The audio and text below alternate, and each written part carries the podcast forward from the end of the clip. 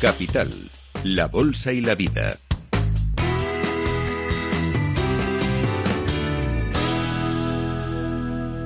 Luis Vicente Muñoz. Bueno, y un cumpleaños, porque 35 años lleva analistas financieros internacionales, siendo un actor, una institución importante en el mundo de la economía y las finanzas en España y también en la educación. Bueno, de hecho, este, todo este año está conmemorándolo, ha editado un libro, ha iniciado una serie de diálogos sobre temas de tendencia, de actualidad, que son sumamente inspiradores. Así que nos encanta poder recibir en nuestros estudios a quien es hoy, quien lleva la responsabilidad de ser el presidente y director ejecutivo de Analistas Financieros Internacionales, CEO de AFI. Borja Foncillas García. Borja, ¿cómo estás? Bienvenido. Felicidades. ¿eh? Estupendamente. Muchísimas gracias, Luis Vicente, por la felicitación y por invitarme. 35 años en los que AFI ha hecho historia en España porque empezó con un grupo de pioneros en esto de las, de las finanzas algunas personas entrañables. A una de ellas la despedimos hace muy poco tiempo, a Emilio Ontiveros. Yo creo que es alguien a que quería todo el mundo, ¿no? En la economía en España. Sí, sí, desde luego. Eh, bueno, 35 años que se dice pronto. No sé tanto, no sé si tanto siendo protagonistas eh, como testigos de excepción, ¿no? Mm, eh, también. Y, y, para nosotros eso es algo que tiene muchísimo, mucho valor, ¿no? El haber podido contribuir eh, como actores, ¿eh? no solo como analistas, sino como actores dentro de, este ecosistema nuestro de la economía y las finanzas. ¿no? Porque habéis influido. ¿eh? Bueno, yo creo que menos de lo que. Yo, nosotros siempre pensamos que menos de lo que parece por fuera, pero sí es verdad que en AFI ha habido desde la, nuestra fundación una obsesión por la difusión de conocimiento. ¿eh? Y en esa obsesión por la difusión de conocimiento creo que el nivel de presencia que tenemos eh, en la sociedad en general, ¿no? en muchos casos a través de los medios, pues es más elevado que el de nuestros que el de nuestros pares. ¿no? Eh, tú lo decías antes, al final AFI es una empresa que la fundan tres catedráticos de, economía de la autónoma, ¿no? Y, y, ese prurito por el conocimiento y por la difusión de conocimiento es algo que está muy, muy presente en nuestro ADN, ¿no? Si tuvieras que explicar cuál es vuestro ADN, qué es lo que os motiva, qué es lo que os mueve, por qué existe AFI, ¿cómo se lo explicaría sencillamente a alguien? Bueno, eh, yo siempre digo ¿no? que probablemente las, eh, las principales eh, claves de lo que es AFI primero tienen que ver con, con una pasión absoluta por el conocimiento y el rigor técnico. Y eso ha formado parte del ADN de AFI desde nuestra fundación. ¿no?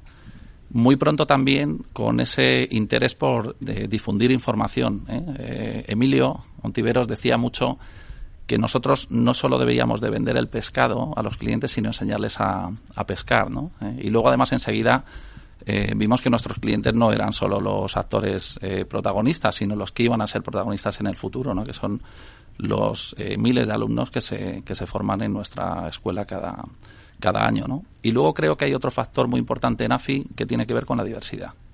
Em, con entender que el mundo es mucho más amplio que solo el ámbito en el que nos movemos, solo el eh, ámbito en el que desarrollamos nuestra actividad principal y que es imposible satisfacer a un cliente sin tener una visión amplia de lo que está sucediendo en el mundo. ¿no? Y eso tiene que ver, desde luego, con la diversificación que tiene nuestra empresa en cuanto a productos y, servicios, pero también mucho en cuanto a la diversificación, en cuanto a la, eh, a la, a la, fauna, a la especie eh, AFI, ¿no? que es eh, muy variada. ¿no? Ahora, si tuvieras que explicar qué servicios está prestando AFI en el modelo de negocio de AFI, ¿cómo está dividida esa diversificación, esa actividad? Pues mira, em, bueno, creo que es de todos conocido ¿no? que, el, AFI se funda como una casa de análisis, ¿no? de análisis económico independiente y para nosotros eso es muy, eh, muy importante. ¿no? Nosotros nacemos a final, muy a final del, del 87, eh, recién entrada eh, España en la Comunidad Económica Europea, ¿verdad? Em, y, recién entrada en los mercados financieros internacionales, por eso nos llamamos internacionales, ¿no? y enseguida empezamos a ver que esos servicios de análisis eh, se tienen que ir rodeando de otra serie de servicios. Ese AFI original, hoy yo siempre digo que nos dividimos en cuatro partes, ¿no? Lo que es el AFI original, servicios de, de análisis y consultoría. Eh, Hay otra parte que, que es la formación ¿eh? y, aunque todo está intrincado, eh, desde luego que, eh, que en sí nuestra escuela pues es un, es un animal que tiene vida propia, aunque muy muy relacionada con el, con el resto de nuestra actividad. Hay otra parte más reciente, ¿no? De, de, servicios que prestamos que son los que llamamos de banca de inversión. Y eso para nosotros fue un cambio importante porque pasamos de decir al cliente cuál era nuestra opinión ¿eh? y que el cliente tuviera que tomar sus decisiones a tener que nosotros vivir nuestras decisiones en, en, carne propia, ¿no? Y ahí distinguimos desde luego los servicios de corporate finance y también eh, los servicios de gestión. ¿eh? creo que sabes que, que AFI tiene una, una gestora propia muy particular porque solo prestamos servicios institucionales, no, no competimos con nuestros clientes, tratamos de, de ayudar desde luego a nuestros clientes y luego está la parte de tecnología, ¿eh? Eh, que para nosotros es muy muy importante. ¿no? En tecnología hacemos muchas cosas, ¿eh? desde temas que tienen que ver con, con, medición de riesgos, a temas que tienen que ver con data analytics, a temas que tienen que ver con desarrollo de, de soluciones. ¿no? Y eso esa es la diversidad que tenemos en esta casa. Vemos cómo va cambiando, adaptándose a los tiempos. Incluso hay elementos nuevos, ¿no? como gestionar fondos de capital riesgo, que es algo nuevo, ¿no? La historia de Sí, sí, desde luego. Eh, es verdad. Yo antes te decía, ¿no? El, los servicios que prestamos en el ámbito de, gestión y de asesoramiento eh, no, no, pretenden competir con nuestros clientes, no, son, no, no prestamos, no, no, no, vendemos fondos de inversión de, de carácter retail, pero sí eh, creamos productos de nicho, o bien en colaboración con nuestros clientes o de forma directa, ¿no? Como es el caso, pues, de, de estos últimos fondos de capital riesgo, donde eh, bueno, donde estamos yendo a, eh, a, sectores o nichos que pensamos que no están suficientemente bien cubiertos, como es el caso más reciente, ¿no? El, el FES, el Fondo de Impacto, donde invertimos en empresas que creemos que van a tener un impacto positivo en la, en la sociedad, ¿no? Impacto social es uno de los desafíos de nuestro tiempo y genera ese impacto positivo. Así que también eso lo incluye AFI entre eh, sus motivaciones. Em, ¿Cómo estáis celebrando el 35 aniversario? Veo que habéis puesto en marcha una serie de diálogos sobre, imagino, temas que consideráis centrales ¿no? en, la, agenda de la discusión de nuestro tiempo. Sí, sí, yo creo que, bueno, lo conoces, ¿no? Porque ya nos conoces de hace muchísimos años. Nosotros eh, celebramos cada lustro eh, y pensamos que la mejor forma de celebrar ese, ese lustro es eh, regalar algo. Regalar algo no solo a nuestros clientes, sino a todas las personas que forman parte de nuestro ecosistema, que también sois, desde luego, los, los medios de comunicación, ¿no? Y hasta ahora, eso que hemos regalado siempre ha sido un libro, ha sido formato, eh, formato papel, ¿no? Eh, y suele marcar el inicio de la celebración del 35 aniversario. Este libro que es absolutamente eh, gratuito, que está descargable en nuestra web y desde luego en papel para quien nos lo eh, solicite, lo que trata es de hacer un análisis de qué ha sucedido en la economía y finanzas en, en España, principalmente en los últimos 35 años. Y esto marca un inicio de una serie de eventos, de diálogos sobre temas que para nosotros, que consideramos que son eh, centrales y que son de interés para todo el mundo que nos rodea, ¿no? Y a lo largo de los próximos meses haremos eh, tres eh, encuentros que van a ser diálogos totalmente abiertos, de luego con personajes que nosotros creemos que son de absoluta relevancia en cada una de esa temática, pero también abiertos para que todo el mundo pueda participar en ellos. ¿no? Sí, la gestión de carteras, si veo ahí a David Cano dirigiendo, moderando este primer diálogo. A final de mes. Eh, las innovaciones y tendencias en emisiones corporativas con Pablo Mañueco, que es el socio director de Corporate Finance. ¿no? Y bueno, y el tercero, inteligencia artificial hacia un nuevo orden económico y financiero en forma de pregunta que tú mismo como presidente de AFI eh, te vas a encargar de moderar.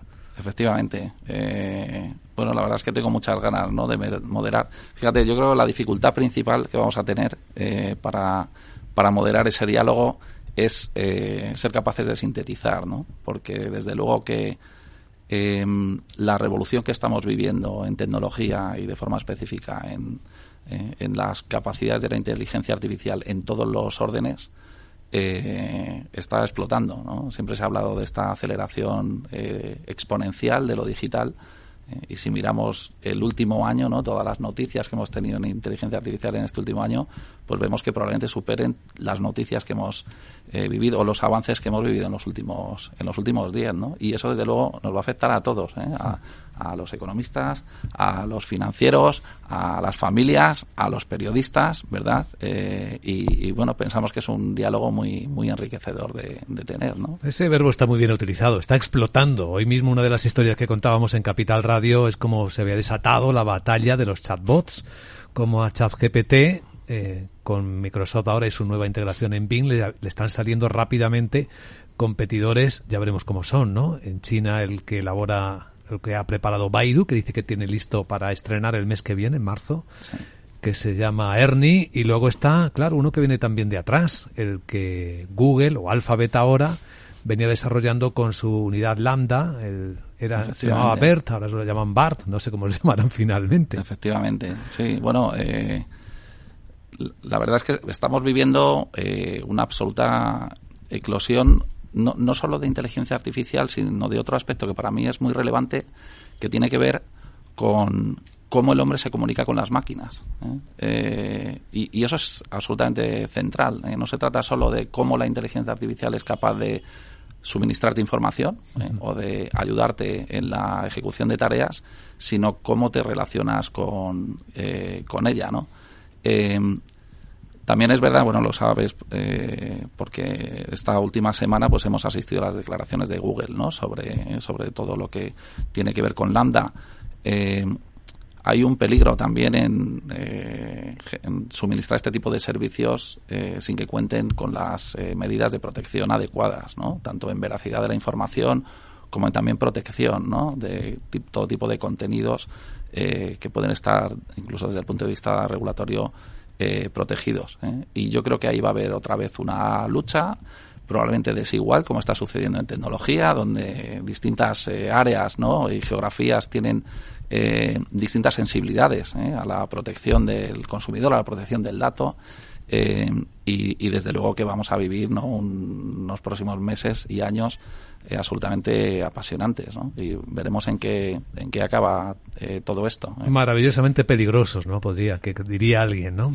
Pues Una vez que los programadores descubrieron que el desafío de que de la comunicación de las personas con las máquinas se resolvía enseñando PNL, programación neurolingüística, a la máquina, es decir, enseñándole a la máquina de qué manera comunicarse con nosotros para satisfacer nuestras necesidades cognitivas o de respuestas, Claro, hay la pregunta siguiente que nos hacemos, ¿hasta qué punto puede empezar la máquina ya a manejarnos a nosotros, de acuerdo con sus propios sesgos, los que hemos programado? Bueno, a ver, eso tiene un amplísimo espacio de debate, eh, me imagino que no me vais a dar tanto, tanto, tanto tiempo por vuestro bien, eh, pero efectivamente, ¿no? Eh, bueno, ya sabes, hay una teoría, ¿no? Que es esta teoría de la singularidad, ¿no? Que dice, oye, en un crecimiento exponencial en capacidades de las máquinas, eh, habrá un momento en el que la inteligencia de la máquina sea superior a la inteligencia del ser humano y por eso ese momento se llama singularidad porque eh, con nuestras capacidades actuales no somos capaces de saber lo que lo que lo que va a suceder no eh, y hay claros precursores y claros detractores ¿no? De, de, esta teoría. Eso es lo que nos sitúa en el yo creo que en el en el muy final del camino el hecho de que las máquinas eh, influyen en nuestras decisiones, eh, yo creo que es obvio, ¿no? Eh, y es obvio no con la necesidad de la inteligencia artificial en el estado actual o futuro, sino con lo, que estamos asistiendo desde, desde el momento en el que se democratizó el acceso a la, directo a la información, ¿no? Desde el momento en el que se creó Internet y no solo Internet, sino las plataformas, ¿no? Eh, los gigantes que de alguna manera rigen la forma en que nos relacionamos con, con el mundo, ¿no? En, en, ese ámbito digital de nuestras vidas que cada vez es más amplio, ¿no? Y deja menos espacio al físico. ¿Tienes miedo al transhumanismo, Borja? No, en absoluto. Yo soy optimista por naturaleza eh, y creo que todos los cambios acaban siendo para mejor. ¿eh? otra cosa es el tiempo en el que ese uso se acaba eh, transformando para, para el beneficio de, de las personas. ¿eh? Pero es una cuestión de optimismo y pesimismo, básicamente. Es un cambio muy fuerte. Estamos hablando de los efectos en el ser humano, pero si los miramos en la economía, la incorporación de la inteligencia artificial, del Big Data, el Machine Learning nos permite ya poner a disposición de muchísimas empresas y sectores la predicción ¿no? de comportamientos. ¿Cómo será una economía en la que la predicción empieza a ser algo manejable y compartible? Pues bueno, es una muy buena pregunta que seguro que vamos a abordar en ese en ese diálogo que haremos a final del mes de abril. Pero yo tengo la sensación, porque así además ha sucedido en el pasado, en la capacidad de procesamiento más o menos masivo de información eh, dio lugar eh, hace décadas ¿no? al, trading, ¿no? al trading automático. ¿eh? y, y, se decía, probablemente el trading acabe con todo y haya un momento en el que estemos gobernados por las máquinas. Eso eh, no sucedió. Eh, bueno, creo que aprendimos por las malas algunas, eh, algunas lecciones y, tengo la sensación de que esa, ese proceso transformador al final lo que dará lugar es a una nueva realidad que se manejará con nuevas capacidades, con nuevas tecnologías y que seguirá siendo compleja. yo creo que todavía, bueno, o quiero pensar, ¿no? que el ser humano eh, es tan imperfecto y complejo eh, que difícilmente eh, somos capaces, vamos a ser capaces de estandarizarlo sencillamente con, máquinas. ¿no?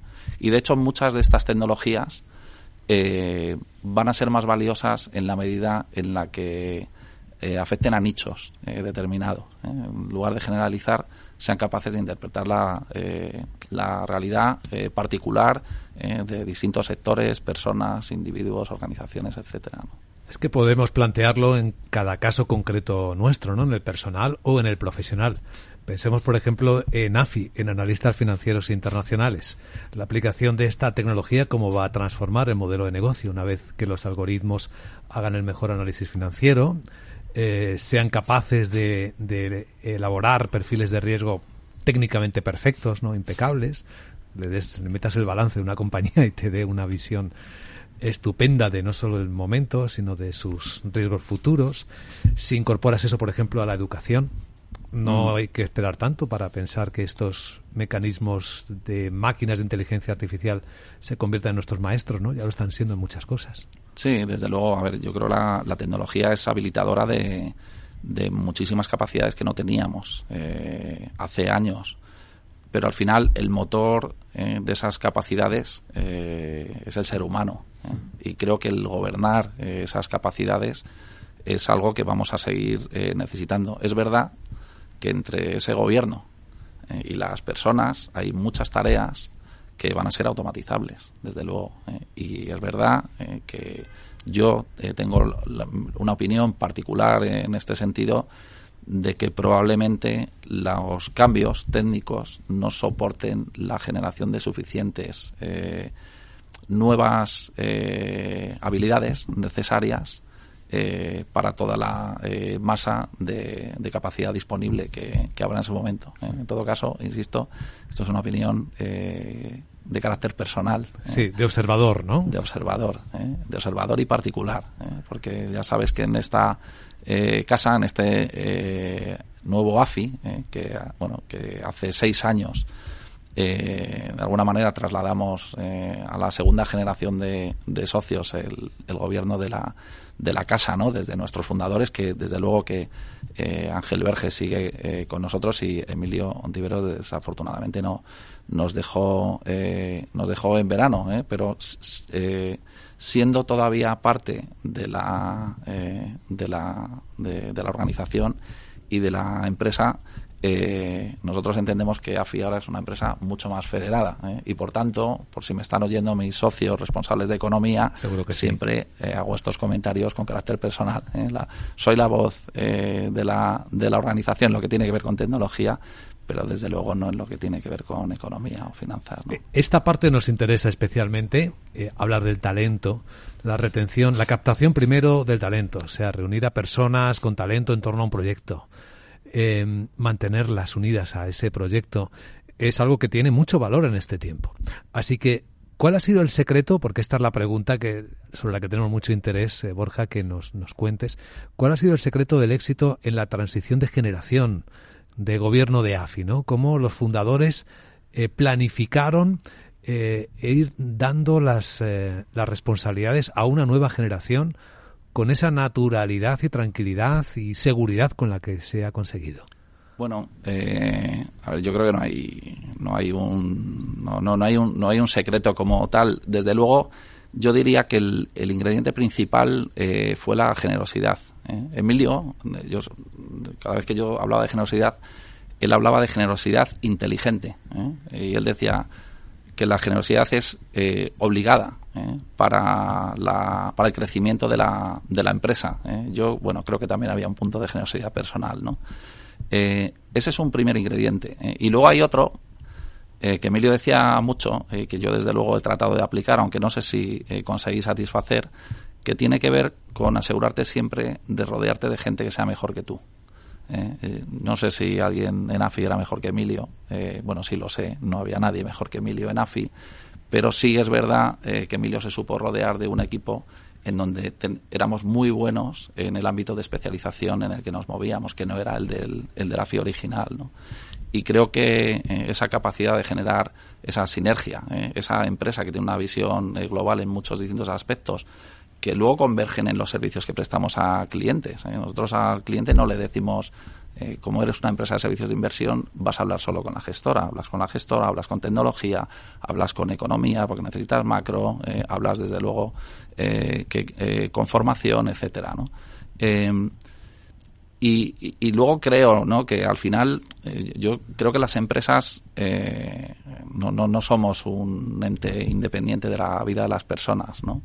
Y creo que una persona a la hora de decidir eh, qué proyecto elige se mueve por tres factores ¿eh? desde luego el económico ¿eh? el por cuánto hago lo que hago pero creo que hay otros dos que son igualmente importantes. Uno es qué es lo que hago y qué propósito tiene esto que hago, y hay otro que yo creo es muy relevante, que es con quién lo hago. Y bueno, de momento, pues creo que hemos sido capaces de, de equilibrar esos eh, tres factores de forma razonable. Yo creo que, eh, que, claramente por encima de la media en los tres eh, aspectos, y eso hace que hay mucha gente que cree hoy en el proyecto. Hoy somos 25 socios, ¿eh? no no somos ocho, ¿no? Los ocho que estamos en la ejecutiva, sino 25 personas y desde luego que muchas más en nuestra organización que tienen ese potencial de ser coempresarios, ¿no? De, de este proyecto eh, que es AFI. Y un ecosistema bastante extenso, ¿no? Si miramos el número de clientes a los que habéis prestado servicios o alumnos, ¿a cuántos alumnos habéis, habéis Desde formado? luego, pues mira, eh, la escuela el año que viene cumplirá 30 años. Eh, ya hemos superado 250.000 alumnos. ¿eh? Antes hablábamos de en qué medida la tecnología ha cambiado a FI. A nosotros, desde luego, que nos ha dado muchísima escala, mucha dimensión y la capacidad de llegar eh, a cantidades muy eh, numerosas de, de personas. ¿eh? Estamos hablando de, de un cuarto de millón de personas, que se dice pronto, que se han formado en nuestra escuela en economía, en finanzas o en tecnología, ¿no? que son los tres eh, ámbitos que, que tratamos. ¿eh? Y luego, desde luego, que yo creo que millones a los que hemos llegado pues a través de, fundamentalmente, de medios de comunicación, que es nuestra actividad menos lucrativa en lo económico, pero probablemente más lucrativa en lo personal, ¿eh? poder llegar a la gente. Y lo que queda por delante. Borja Foncillas, eh, presidente, director ejecutivo de Analistas Financieros Internacionales. Gracias por compartir este buen momento y este aniversario en Capital Radio y hasta la siguiente conversación. Muchísimas gracias a vosotros.